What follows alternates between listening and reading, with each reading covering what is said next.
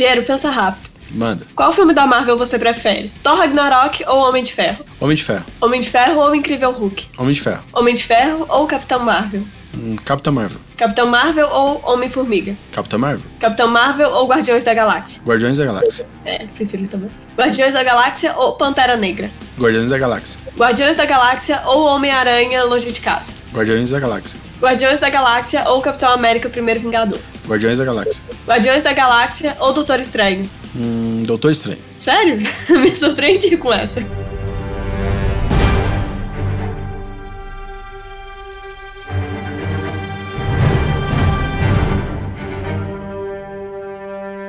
Olá pessoal, bem-vindos ao Falando Cast. Eu sou o Piero e estou aqui com a Larissa. E aí, gente? E hoje a gente vai falar sobre a trajetória dos Vingadores, né? É esse grupo que a gente tem acompanhado muito nos cinemas, que a gente acompanhou agora WandaVision, acabou de acabar, né?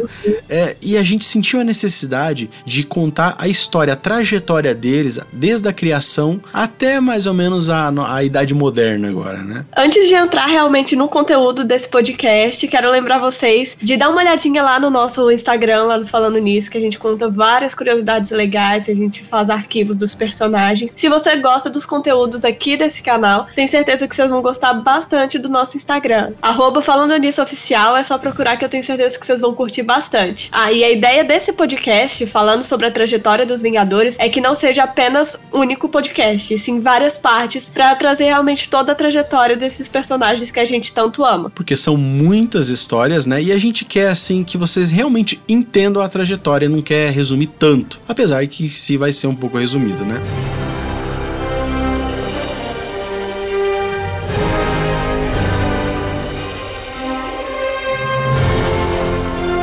Os Vingadores, eles vieram na onda da Liga da Justiça, que nada mais era do que a junção de todos os heróis da DC. Então a Marvel viu que, como ela tinha alguns heróis, fazer uma equipe era algo mais interessante, vendia mais do que só uhum. os heróis separados. Então, o Stan Lee recebeu a missão de bater de frente com a Liga da Justiça e, para começar, ele já criou o Quarteto Fantástico. O Quarteto Fantástico foi o primeiro grupo da, da Marvel, né, um grupo já formado. Uhum. Só que alguns anos depois, ele viu que tinha mais alguns personagens ali soltos, né, como Homem de Ferro, como Thor, como Hulk, e falou assim: vou juntar esses personagens e criar uma equipe. O interessante foi que ele foi desenvolvendo mesmo a história de cada um desses em HQs separadas, né? Às vezes eles até tinham algumas, algumas histórias curtas, eles não tinham realmente sequências que eram lançadas é, trimestralmente, como era na época da Marvel, mas na, na hora que eles decidiram realmente juntar isso, foi uma coisa muito interessante, de pegar vários personagens personagens que já, já estavam meio consolidados ali pelos fãs da Marvel e criar realmente uma equipe. Uhum, esses personagens eram todos novos e eles tinham relativo sucesso, mas uhum. juntar eles talvez fosse a maneira de fazer o sucesso que a Liga da Justiça fazia. Então eles criaram uma HQ Vingadores, aonde eles se unem para enfrentar um dos vilões, vilões do Thor, que fazia bastante sucesso.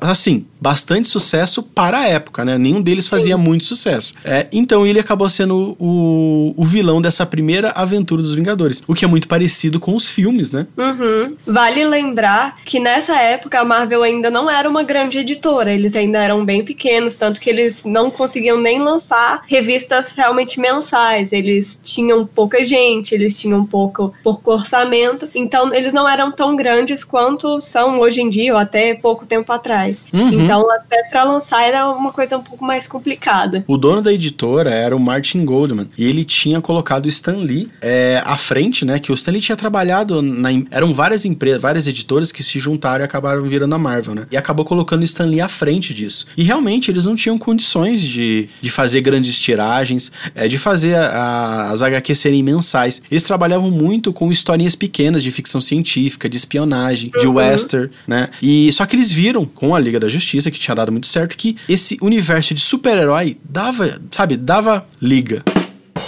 Ei, piada. Então eles resolveram fazer. E essa primeira história, basicamente, era que o Loki, ele manipulava o Hulk, não, não manipulava o Hulk, mas manipulava a opinião pública para acreditar que o Hulk era um grande vilão. Então o Hulk acaba chegando até o Thor, eles acabam se enfrentando, só que isso chama a atenção do Homem de Ferro, né, do Homem-Formiga e a Vespa, e eles acabam descobrindo que na verdade não era o Hulk que tá fazendo as, as coisas erradas ali, era o Loki. E eles acabam enfrentando ele. Sim, então eles percebem depois de derrotar o, o Loki que existem ameaças que eles não conseguem resolver sozinhos. Então eles decidem realmente se unir em um grupo que agora é formado pelo Thor, Homem de Ferro, Hulk, Homem-Formiga e Vespa, chamado de Vingadores. Isso deu muito certo na época. É, como tinha sido previsto, é, os personagens unidos faziam muito mais sucesso do que eles separados. Lembrando que apesar deles terem histórias, é, cada um, né, a sua história, você não tinha HQ específica do Homem de Ferro ou do, do Homem-Formiga e tudo mais. Então isso fez começar as vendas é, aumentarem muito né? E com o dinheiro entrando, eles viram que os Vingadores era uma fórmula realmente de alavancar é, tanto essa HQ quanto, quanto as, as individuais deles. Uma sacada que foi muito legal que eles tiveram foi realmente ir fazendo os crossovers, né? A gente tinha, eles tinham, por exemplo, o Quarteto Fantástico, que era uma HQ já bem consolidada da Marvel, era uma das mais populares na, deles na época. Eu tô falando entre os fãs realmente da Marvel, né? É, no, lembrando, lembrando que todos eles eram pequenos, esse era um, era um mercado uhum. pequeno ainda, né? Mas já, era, já o Quarteto já era uma, assim, é uma HQ que tinha funcionado. Tinha também o, o Homem-Aranha, já tinha algumas histórias saindo do espetacular Homem-Aranha. E eles faziam alguns crossovers, fazendo a equipe dos Vingadores encontrarem com eles, com os X-Men posteriormente também.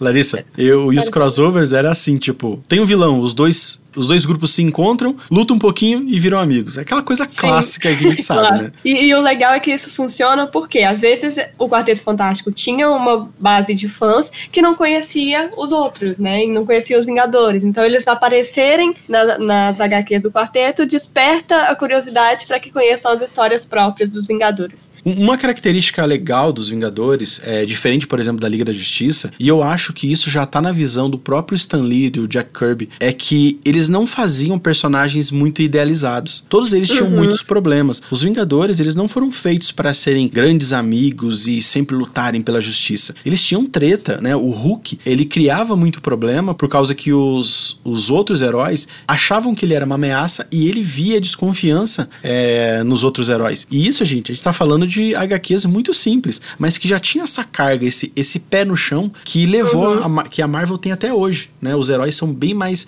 não são tão tão. Eles não são tão. Idealizados, né? É, isso, eles não são tão idealizados quanto os personagens da DC, que é uma característica que a Marvel conseguiu se diferenciar mesmo, né? Então, o, o cara que gostava de coisas mais idealizadas, ele gostava de DC. O cara que gostava de coisas mais disruptivas, assim, ele ia pra Marvel. Não demorou muito pro Hulk se afastar do grupo por causa dessa desconfiança. O Homem-Formiga, o Hank Pink, é, ele descobriu que ele não. O Hank Pink conseguiu, é, em vez de só encolher, conseguiu crescer. Ele até muda o uniforme dele, né? Que ele conseguia ficar gigante. Né? E o Namor, que era um personagem bem antigo mesmo, bem antigo, acaba voltando como um vilão. Um vilão, né?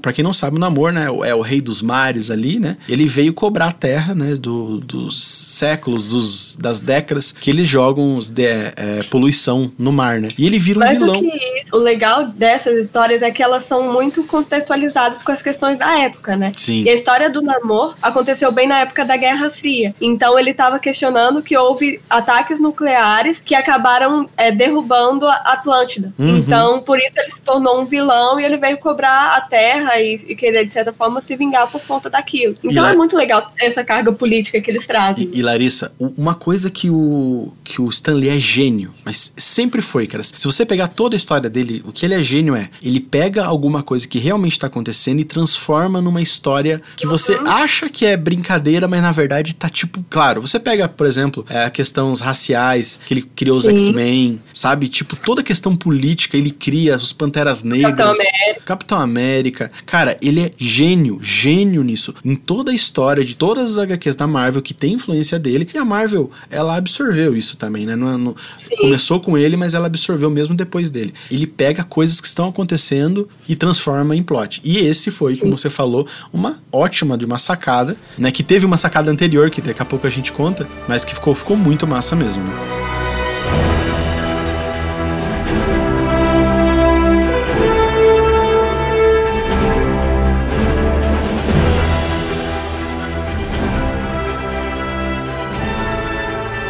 A gente destaca aqui Vingadores 3, né, a terceira edição ali dos Vingadores, que o Hulk, ele enfrenta o Thor mais uma vez, só que é a primeira vez que a gente descobre que o Mjolnir, né, o martelo do Thor, é, ele não podia ser levantado por aqueles que não são dignos, e não era uma questão de força, porque o Hulk tenta levantar uhum. e ele não consegue. E lembrando que nessa época, o, o Thor era um médico que encontrou uhum. o martelo e acabou, vi, ele virava o Thor. Então ele era um, um, um médico, né, o Donald Blake, e daí quando ele batia o martelo, o na verdade, o guarda-chuva dele ali no, no, no, chão, ele se transformava no Thor. E o Thor tinha as memórias do Thor. Nessa edição também é que a gente vê o Homem de Ferro usar uma versão mais magra, mais esguia ali da armadura dele. Até esse momento, antes disso, ele usava é uma armadura bem pesadona, assim, bem.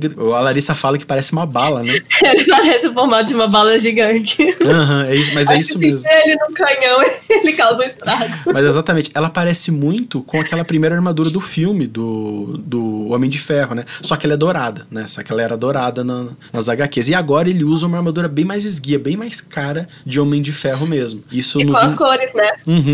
Isso nos Vingadores 3. Em Vingadores 4, acontece uma parada assim, cara.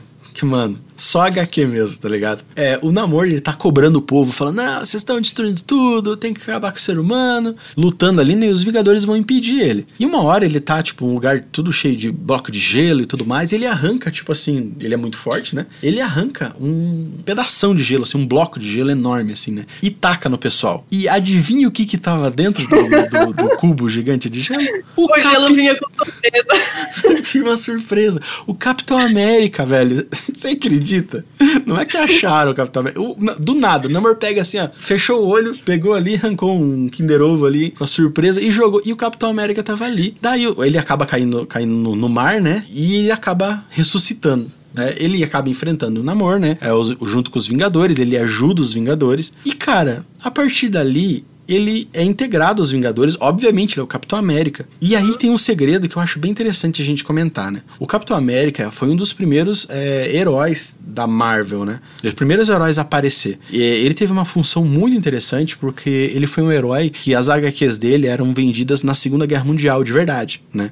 E, e ele lembra da sacada do do tipo que o pessoal Ele tinha. Tinha uma função política muito forte. Muito forte, porque, por exemplo, enquanto a Segunda Guerra estava acontecendo, as HQs do Capitão América lutando na Segunda Guerra eram lançadas, então elas eram muito populares. Tanto pelos, é, pelos militares, né, o exército, que estava na guerra e gostava de ver aquela HQ falando da história deles, quanto pelas pessoas que estavam acompanhando a guerra, né? Então, por exemplo, assim, se eles, se de verdade estavam fazendo uma missão para fazer um cerco né, num forte, por exemplo, um mês depois aparecia a, o Capitão América é, a versão dele invadindo o cerco, tá ligado? Uhum. Obviamente, quando acabou a Segunda Guerra, a HQ do Capitão América baixou muito as vendas, né? É, baixou muito. Ele foi... meio que perdeu um pouco o propósito, né? Isso, exatamente. Ele foi meio que cancelado, né? Só pararam ele de vender porque não tava valendo a pena. Só que agora que o, as HQs tinham voltado, né? E, e que o Hulk não estava mais nos Vingadores, é, o Stan Lee, junto com o Jack Kirby, falou: pô, vamos reviver. A gente já tem o Namor, que também era daquela época. A gente já tem o Tocha Humana, que apesar de o Tocha Humana do quarteto não ser o mesmo Tocha Humana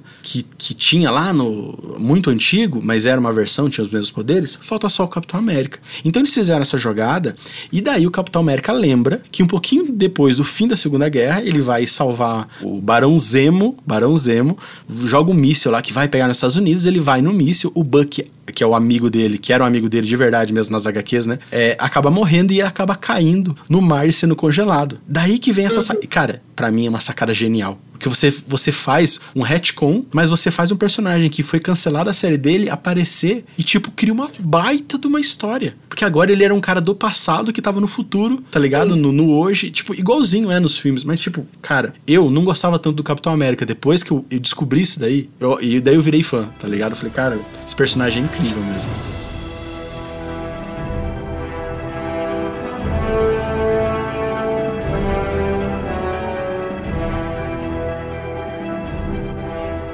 Uma coisa massa da entrada do Capitão América nos Vingadores foi que isso deu um outro tom completamente diferente para a proposta dos Vingadores Verdade. em si. Porque o que, que acontecia? Principalmente depois que os Vingadores eles começaram a ter mais sucesso, que as pessoas passaram a comprar e a Marvel começou a crescer, eles passaram a ter mais HQs. Então, uhum cada personagem ali, eles meio que tinham suas próprias histórias a serem contadas. E essas histórias, elas não seriam contadas nos Vingadores, e sim nas histórias próprias. Então tinha uma certa competição entre as histórias deles, de cada um, e as histórias dos Vingadores. Então, por exemplo, eles não conseguiam tratar uma questão pessoal, uma questão sim. realmente da personalidade do, do personagem na história dos Vingadores. Então ela ficava mais superficial. Quando eles trouxeram o Capitão América, que não tinha essas histórias próprias e que tinha um passado diferente, né? que veio de outro tempo e que tinha uma proposta completamente nova, eles mudaram o rumo dos Vingadores. Eles focaram um pouco nisso e puderam aprofundar um pouco mais nos dilemas, nas histórias e na, nas questões pessoais que o próprio Capitão América passava. Uhum. E, obviamente, as HQs individuais ganharam muito né? Alguns personagens começaram a ganhar suas próprias HQs que antigamente não tinha, né? E como a Larissa falou, os Vingadores se tornou os Vingadores, a coisa era mais direta. Gente, é uma outra época. Se você pegar essas HQs, você vai ver o quão simples são essas histórias. Mas, né, é, essa visão do Capitão era o que mais tinha ali nos Vingadores. Também foi criado, obviamente, se a gente tem um, um grupo de heróis, a gente precisa de um grupo de vilões. O Barão Zemo volta, né? E ele cria uma super equipe é, de inimigos, né? Uma, é, vilões. De vilões, né? Que são os mestres do terror. É, que, cara, basicamente, né? Como eu falei, o, o universo estava sendo criado. Então eles pegavam os inimigos individuais de, do Homem de Ferro, do Thor, e juntavam nesse, nesse grupo. O Barão Zemo, ele odiava o Capitão América, porque o Capitão América é, influenciou totalmente na, na vitória ali, né? É, uhum. Do, dos aliados ali contra a Alemanha. E colou né? uma máscara na cara dele. É, e, e foi por culpa do Capitão América que. Ai, meu Deus do céu. HQ, gente. HQ. Quando vocês pedem adaptações fiéis, tomem cuidado. que a parada do Barão Zemo, o que, que é? Enganaram ele. E quando ele colocou a máscara, tá, tinha uma cola dentro, uma super cola. Uma super cola. e ele ficou com o capacete preso, com a máscara dele presa no, na cabeça. Imagina um coleguinha pegar uma máscara, passar super bonder e colocar na sua cara. Ai, meu Deus. É isso aí. Eu, eu entendo ele totalmente. É, eu, eu, eu entendo. Ficaria com raiva. Eu ficaria com um pouquinho de raiva do Capitão América. E, ah, e outra sacada que também. Isso eu não sabia, gente. Isso foi bastante pesquisa mesmo e, e lendo que a gente foi descobrir. O Capitão América também tinha um ódio dele, um sentimento de vingança muito grande. Porque foi por culpa dele que o Buck morreu. E o uhum. Capitão América sempre foi um cara honrado, né? É o Capitão América, né? É um cara honrado, o herói ideal, tudo mais, né? Ele, ele, ele deu aspas assim, ele deu mais uma segurança maior para os Vingadores, né? Só que quando a parada era com o Barão Zemo, ele ficava louco. Ele falava: Não, vou acabar com você porque você acabou com o meu. meu Matou meu namorado. Meu, meu amigo, Larissa, meu amigo. Meu Desculpa. Amigo, meu amigo. Desculpa. Mas ele ficava realmente, ele ficava meio que dominado por esse sentimento de vingança. Então aquela parada que a gente viu em, em Capitão América Guerra Civil não é tão zoado, não. É, é, é, uhum. Zoado, é zoado. Só que é das HQs, tá ligado? Então, então tinha isso daí realmente. Ele ficava perdidão ali é, com ele. Os crossovers, eles foram aumentando. Nossa, e ele deu o escudo pro Falcão. É isso aí. É, é foda, né? É por causa da PEG, cara. Ah, tá. Você pega e sabe que ele você dá. Tipo assim, tá ligado quando você tem uma ex que você gosta uhum, muito. Você vai, você vai dar pro, pra, pra ex ali, tipo, olha, toma ali. Não, você. Beleza, pra ela não. A Peg falou pra ele não. Pra ele não. Se, se você.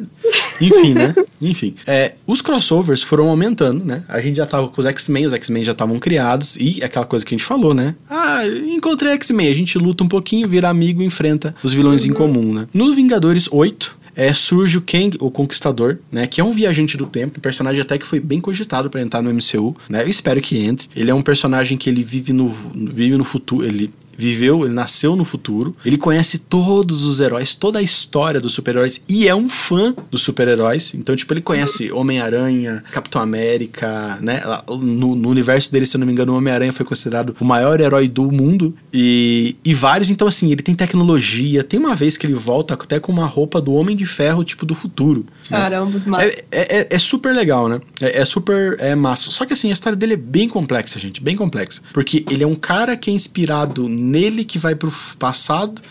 Então é bem complexa mesmo, mas é bem legal. É coisa de viagem no tempo e tudo mais. O massa também é que é, ele tem impacto é, durante muito tempo. Ele não para nessa época antiga, né? Isso. Tanto que a gente vai saber que é, ele é uma parte muito importante dos próprios Jovens Vingadores, que é uma equipe muito recente. Que a gente e... deve comentar nos próximos podcasts. Uhum. Ele é recorrente. Ele vai e volta, sabe? Então, tipo assim, ele sempre vai estar tá lá. Até em HQs mais modernas ele tá. É, só que o que acontece? Nessa época, começaram a aparecer vilões muito genéricos. Por quê? Por causa que foi crescendo, todo mundo começou a ganhar HQ, Vingadores, é, X-Men, cada personagem tinha sua HQ. E ainda quem tava ali era o Jack Kirby e o Stan Lee. Tinha outros, mas na maioria das vezes. Lembra do método Marvel? Você uhum. criava as cenas de ação e daí o Stan Lee lá escrevia os balãozinhos? Ainda tava nisso. Obviamente, teve um momento que, tipo, sabe? A criatividade. Tinha... É, come... e daí começou a ficar muito parecido. Tinha, eh, tipo, outros viajantes do tempo. Barão Zemo, a equipe do Barão Zemo lá, os mestres do terror. Tipo,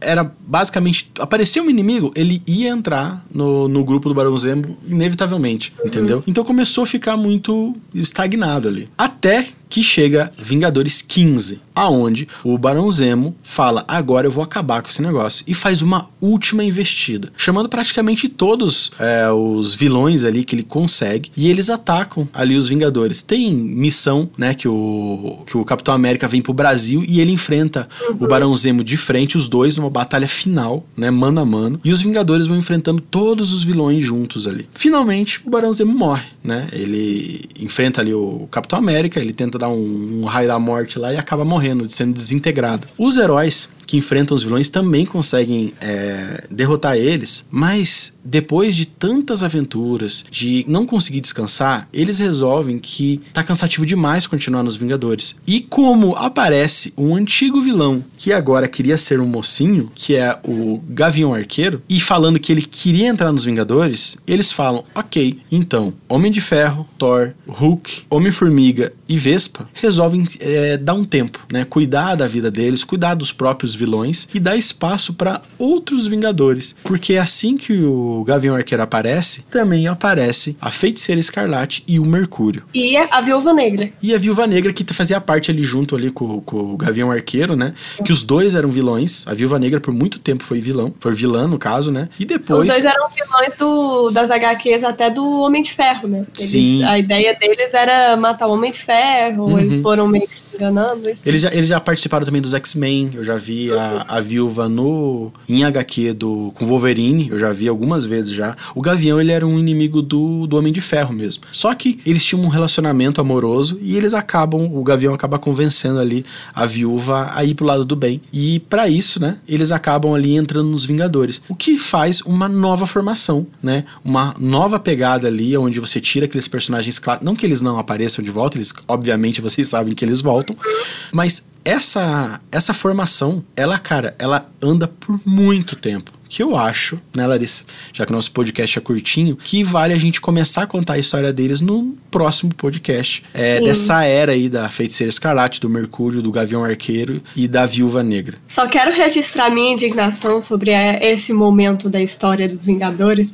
que eu achei uma sacanagem que eles fizeram com o Capitão América, porque ele tinha viajado pra América do Sul, aí quando ele tava aqui, né, lutando contra o Barão Zemo, eles decidiram, hum, vamos todos sair dos Vingadores e deixar o Capitão América América sozinho lidando com os novatos. Deixa que ele cuida. Nem avisa pra ele nada, eu acho que ele só volta e eu, então, a gente vazou e estão chegando os novinhos aqui, tá? Cuida uhum. aí, beleza? Falou. Gente, quando vocês falam, como é que é? Vocês querem fidelidade? Tomem cuidado.